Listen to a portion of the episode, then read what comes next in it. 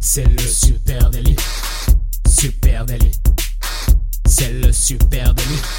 Toute l'actu social média servie sur un podcast. Youpi, c'est lundi et vous écoutez le Super Daily. Le Super Daily, c'est le podcast quotidien qui décrypte avec vous l'actualité des médias sociaux. Et comme chaque lundi, on vous offre votre veille servie sur un podcast. Je suis Thibaut Tourvieille de la Broue et j'ai le plaisir ce matin d'être accompagné de Monsieur Adjan Chélil. Salut, comment ça va Adjan? Salut Thibaut, salut à tous. Bonne semaine à tout le monde dans ce lundi matin 9h. Et pour cette semaine, je vous propose que tous les matins, vous venez nous rejoindre sur Twitch, ceux qui nous écoutent en podcast. euh, venez, euh, venez nous voir en live sur Twitch, puisque euh, on est tous les matins à 9h euh, sur la chaîne Super Natif sur Twitch pour parler en direct des épisodes qu'on est en train d'enregistrer. On les enregistre en direct, puis après, on débrief avec, euh, avec tout le monde dans le chat. Donc n'hésitez pas, si vous êtes fan du Super Daily, que vous nous écoutez en podcast, venez nous écouter sur Twitch aussi. Allez, qu'est-ce que tu as euh, trouvé d'intéressant Eh ben, dans ta veille ce week-end, mon cher Moi, je démarrerai avec du Instagram et puis la fin de l'onglet Shop sur Instagram. Je sais pas si tu as vu tomber la news. Bien sûr. Ça fait un moment hein, qu'on en parle du fait que le, le social shopping, il est un petit peu en train de faire marche arrière depuis euh, allez, septembre de l'année dernière. C'est un petit coup dur pour, euh, pour ce format-là. En tout cas, sur la plateforme Meta, ça fait un moment qu'on est en train de réfléchir à moins investir euh, là-dedans. Le social shopping, bah, tout simplement, la tech, déjà au global américaine, connaît quand même une belle crise depuis septembre. hein, On le rappelle, il y a eu des licenciements côté Snapchat, des licenciements côté Twitter, etc. Donc euh, les investissements se font un peu moindres et puis Meta continue à développer son euh, métaverse et ralentit du coup ses investissements du côté shopping. Et bien ça a des conséquences maintenant pour nous utilisateurs quelques mois plus tard puisque la mise à jour de février va euh, vraiment euh, changer un petit peu l'interface hein, d'Instagram puisque quand vous tombiez sur Instagram, vous savez en bas vous avez vos cinq petits euh, onglets hein, qui vous permettent de naviguer assez rapidement. Et le quatrième en partant de la gauche c'était un petit un petit onglet shopping boutique. Et là vous aviez plus que des articles de, de, de boutique. C'était vraiment présenté comme une boutique. Et là du coup, Instagram revient en arrière en faisant sauter cet onglet-là qui n'existera plus. Donc, euh, en fait, euh, les reels que vous aviez en bas au milieu vont se décaler d'un cran à droite pour euh, prendre la place de cet onglet shopping, pour faire place à euh, un petit plus pour euh, pouvoir euh, rajouter une, euh, publication ou euh, une story ou ce que vous avez envie en bas dans ces dans ces cinq onglets. Donc euh, voilà, c'est ça va, c'est dans le sens de, de ce qui se passe depuis quelques temps. Attention. Adam Mosseri, il a pris la parole hein, sur le sujet. Il a rappelé que malgré la suppression de cette fonctionnalité, les utilisateurs pourront quand même acheter des produits depuis le feed, depuis les stories, les reels ou même depuis des pubs. Mais juste, il y aura plus de- d'endroits dédiés sur votre utilisation dans votre plateforme de base au shopping directement.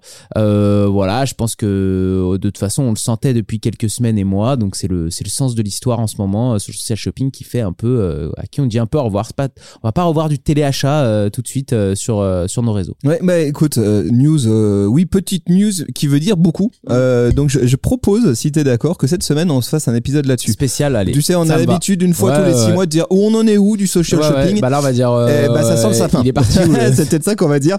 Donc on fera un petit Tour d'horizon de ce qui se raconte sur les différentes plateformes, euh, etc. hein. Euh, allez, moi les amis, je vous invite du côté de YouTube. YouTube qui proposera bientôt des vidéos en plusieurs langues. Comme Netflix, exactement Oh. comme Netflix. hein.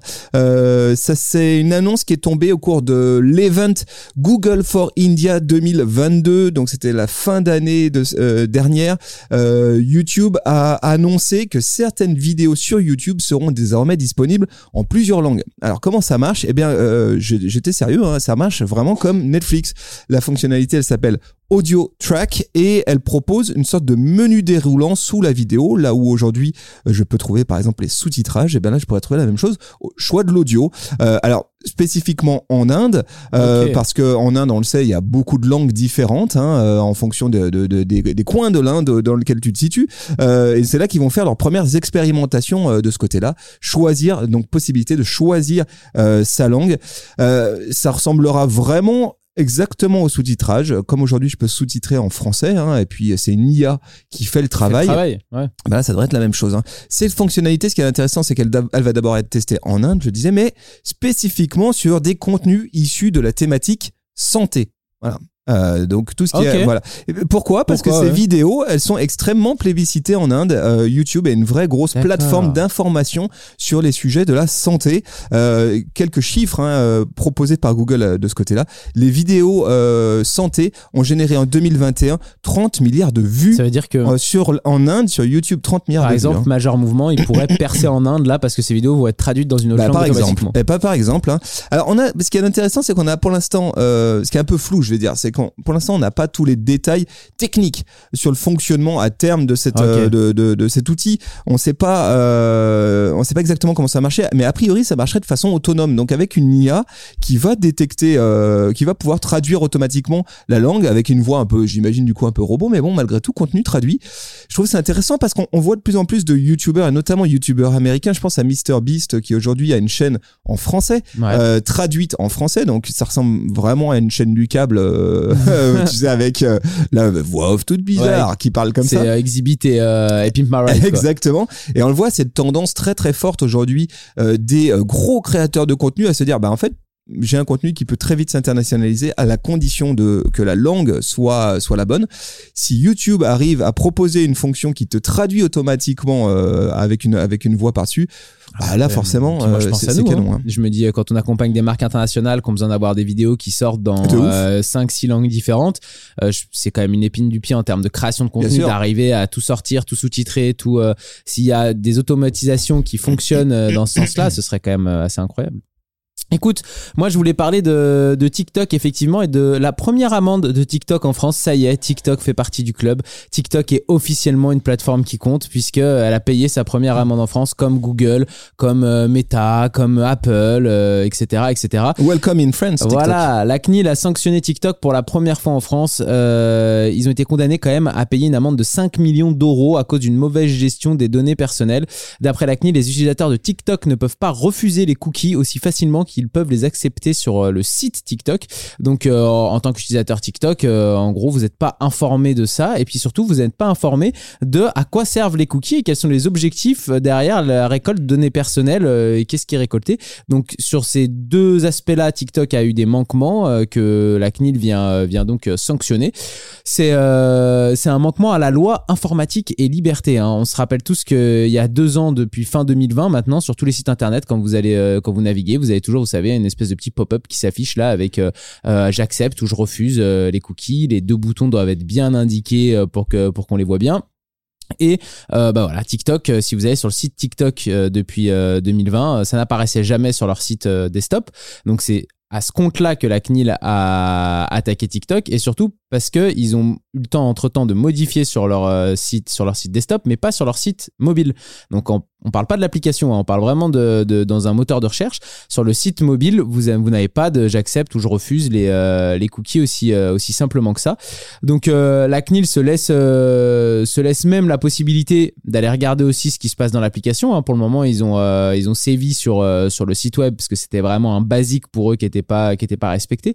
Mais ça pourrait aller plus loin euh, si TikTok corrige pas déjà sa version mobile rapidement et puis euh, en allant regarder un peu plus loin dans l'application comme je disais tout à l'heure. En France, il y a Google, il y a Meta, il y a Microsoft, Amazon et Apple qui ont déjà été sanctionnés exactement sur le sur le même sujet. Est-ce que ça va suffire à faire changer euh, la politique de ces GAFA sur les données personnelles? On va voir, c'est tout l'enjeu hein, de l'Union européenne. Ces Moi, j'ai envie de dire années, non. Moi, j'ai envie de dire non. 5 millions, c'est pas suffisant. Mais en tout cas, intéressant de voir qu'effectivement, les sanctions tombent. Euh, voilà. Je, serais curieux de savoir d'ailleurs dans quelle mesure derrière euh, les euh, GAFAM payé, payent. etc. Ouais, Parce qu'on les voit tomber ces sanctions, mais est-ce qu'ils payent réellement? Bah moi, ce qui Et où m'intéresse. vont les sous? Moi, ce qui m'interroge aussi, c'est, tu sais, on a toute une, euh, il y a eu toute une euh, polémique aux États-Unis avec TikTok sur où, où étaient logées les données euh, personnelles. Aux États, il fallait qu'elles soient aux États-Unis, elles pouvaient pas être en Chine, etc. Normalement, dans l'Union européenne, on l'a vu parce qu'ils ont commencé à mettre la pression à Meta, euh, l'Union européenne. Les données personnelles des utilisateurs européens devraient être conservées en Europe et ne devraient pas pouvoir sortir de l'Union européenne. À mon avis, TikTok va avoir le même, euh, la même problématique bientôt. Allez, les amis, on va parler d'un autre géant. Cette fois-ci, c'est Apple. Bah une fois n'est pas coutume, on parle d'Apple ici dans le Super Daily, euh, puisque euh, Apple lance un service équivalent à Google My Business. Bah oui, ça s'appelle Apple Business Connect et ça marche exactement de la même manière que GMB, le fameux. hein. Euh, de quoi il s'agit? Eh ben, c'est un service gratuit proposé par Apple qui va permettre aux entreprises de personnaliser la façon dont leurs informations d'entreprise apparaissent dans les applications Apple. Je le disais, ça ressemble vraiment très pour très quasiment à Google My Business. Mhm. hein. Euh, en gros, on crée une fiche entreprise, on peut ajouter un logo, on peut ajouter des photos euh, de sa boîte, de ses produits, Euh, on peut euh, mettre à jour ses horaires, euh, ajouter des call to action, euh, appelez-nous, réservez, etc., etc. C'est vraiment Google My Business, mais au sein euh, de euh, au sein de d'Apple. Alors où est-ce que où est-ce qu'on va C'est ce que retrouver j'allais ces dire dans informations? Plan Ben oui, notamment dans Plan, Ah. hein, Apple Maps, euh, qui s'appelle Apple Maps aujourd'hui. Ah. Euh, mais aussi dans Messages, euh, voilà. Ok. Mais aussi dans Wallet, euh, donc potentiellement quand euh, tu as une fonction de paiement avec Apple Pay, eh bien tu vas pouvoir retrouver la fiche de ton entreprise. Potentiellement aussi, ces informations vont être, pouvoir être utilisées dans Siri. Donc là, c'est peut-être un tout petit peu plus euh, intéressant. À voir. Euh, bon, je suis pas certain que c'est un énorme impact. En tout cas, certainement beaucoup moins important Que Google euh, My Business, que Google ouais. My Business. Mais ceci étant, c'est gratos. Je vous mets le lien en note de cet épisode si vous souhaitez euh, à rapidement aller créer votre compte. Ouais, ça vaut euh, faire sur- une page sur entreprise. Ça voilà. coûte pas grand chose Exactement. pour voir, quoi. Allez, je testerai pour Satrial. On regardera. On fera avec Super Natif aussi, peut-être. Euh, moi, je vais vous parler de, pour finir de quelque chose d'un peu plus léger avec euh, un compte TikTok. Je vous ai mis le lien dans le, dans les, euh, dans les notes. hein. C'est pour bien démarrer la semaine, pour partir du bon pied. Euh, c'est l'histoire d'un cocker. Tu vois, les, les cockers, les, les chiens. euh, oui, bien sûr. et bah, c'est un cocker très audiophile puisqu'il a explosé là sur TikTok euh, avec euh, bah, pas moins de 6 millions de j'aime- 3,6 millions de j'aime pardon et 66 000 abonnés et euh, son maître en fait a découvert que ce cocker adorait des chansons donc comme Formidable de Charles Aznavour tu vois ou alors euh, certaines chansons des Black Eyed Peas et en fait à chaque fois qu'il les lance et bah le chien se met à chanter euh, la mélodie euh, en Tu veux dire un aboué. cocker qui aurait l'oreille absolue. c'est exactement Magnifique. ça ça il te fait des Magnifique. Ça, c'est c'est les histoires de rêve qu'on ah, trouve que sur TikTok. Ça c'est incroyable et du coup je vous laisse aller euh, aller découvrir. C'est un c'est un ch'ti du Nord. hein. Il est supporter du LOSC le maître et euh, et son son cocker est en train de cartonner sur la plateforme. Donc si vous avez envie de vous mettre de bonne humeur là euh, en ce lundi matin, que vous avez envie de de passer un bon moment, allez regarder ce ce compte là, ça vous mettre le sourire. Merci, monsieur Chélil. Allez, moi, cadeau. juste, dernière petite news TikTok. TikTok qui lance des vidéos réservées au moins, au plus, pardon, de Ouais. 18 ans. Ok d'accord. Voilà. Alors. Qu'est-ce qu'il y dedans Ouais, voilà. TikTok va permettre aux créateurs de limiter l'accès de certaines de leurs vidéos au, à un public euh, de plus de 18 ans. Alors, attends, ce n'est Je vais pas enfin pouvoir ouvrir mon deuxième compte. ce n'est pas ce que tu penses, euh, Ah Adjan non. Non, non, non, non, non. Les CGU, les conditions générales d'utilisation de la plateforme, elles restent inchangées. C'est la même chose. Pas de D'accord contenu d'accord. pas de contenu, notamment pornographique. hein. Ils sont toujours interdits euh, sur la plateforme. hein. L'idée, c'est simplement de permettre aux créateurs de contenu, eh bien peut-être de pouvoir davantage contrôler l'audience à qui leurs vidéos vont être montrées, et peut-être euh, quand certains euh, d'entre elles ou d'entre eux Ouais. ont euh, des contenus qui peuvent porter à polémique ou euh, qui euh, traitent de sujets euh, un, un tout petit peu border, hein, euh, eh bien, s'ils estiment que ce contenu-là n'est pas approprié à un public de moins de 18 ans, ils vont pouvoir cocher la case. Et puis, tous les gens qui auront créé un compte TikTok et qui auront rentré leur âge de moins de 18 ans ne verront pas ce, ce contenu. Je trouve que c'est bien. Alors, est-ce que ça aura un impact? Qui réellement, parmi les créateurs de contenu, va euh, Ouais, oser se cocher, se, priver des. oser se priver ouais. de cette part d'audience là euh, je ne sais pas mais en tout cas c'est aussi intéressant de responsabiliser les créateurs de contenu Bien leur sûr. dire après tout c'est quand même C'est vous euh, votre responsabilité aussi en publiant des choses. voilà euh, de décider de, si ouais. oui ou non ce, ce contenu là il est Je euh, crois que c'est quelque chose qui existe déjà sur YouTube, hein, par exemple. Sur YouTube, quand tu publies une vidéo, tu peux cocher euh, le fait qu'il y a du contenu sensible qui, euh, du coup, devrait être réservé aux plus de, de 18 ans. voilà bah, j'aime bien j'aime bien l'idée Intéressant, intéressant. Écoutez, si vous avez d'autres news à côté desquelles nous sommes passés en ce lundi matin, n'hésitez pas à venir en parler avec nous à Supernatif sur les réseaux sociaux, sur Facebook, sur Instagram, sur LinkedIn, sur TikTok, sur euh, Twitter. On est partout, donc venez en parler avec nos CM adorés. Et puis sinon, on est tous les matins sur Twitch dès 9h, donc vous pouvez venir en discuter en live avec nous toute la semaine. merci à vous tous on vous embrasse et on vous souhaite une très très belle journée rendez-vous demain salut tout le Ciao, monde ciao. bye.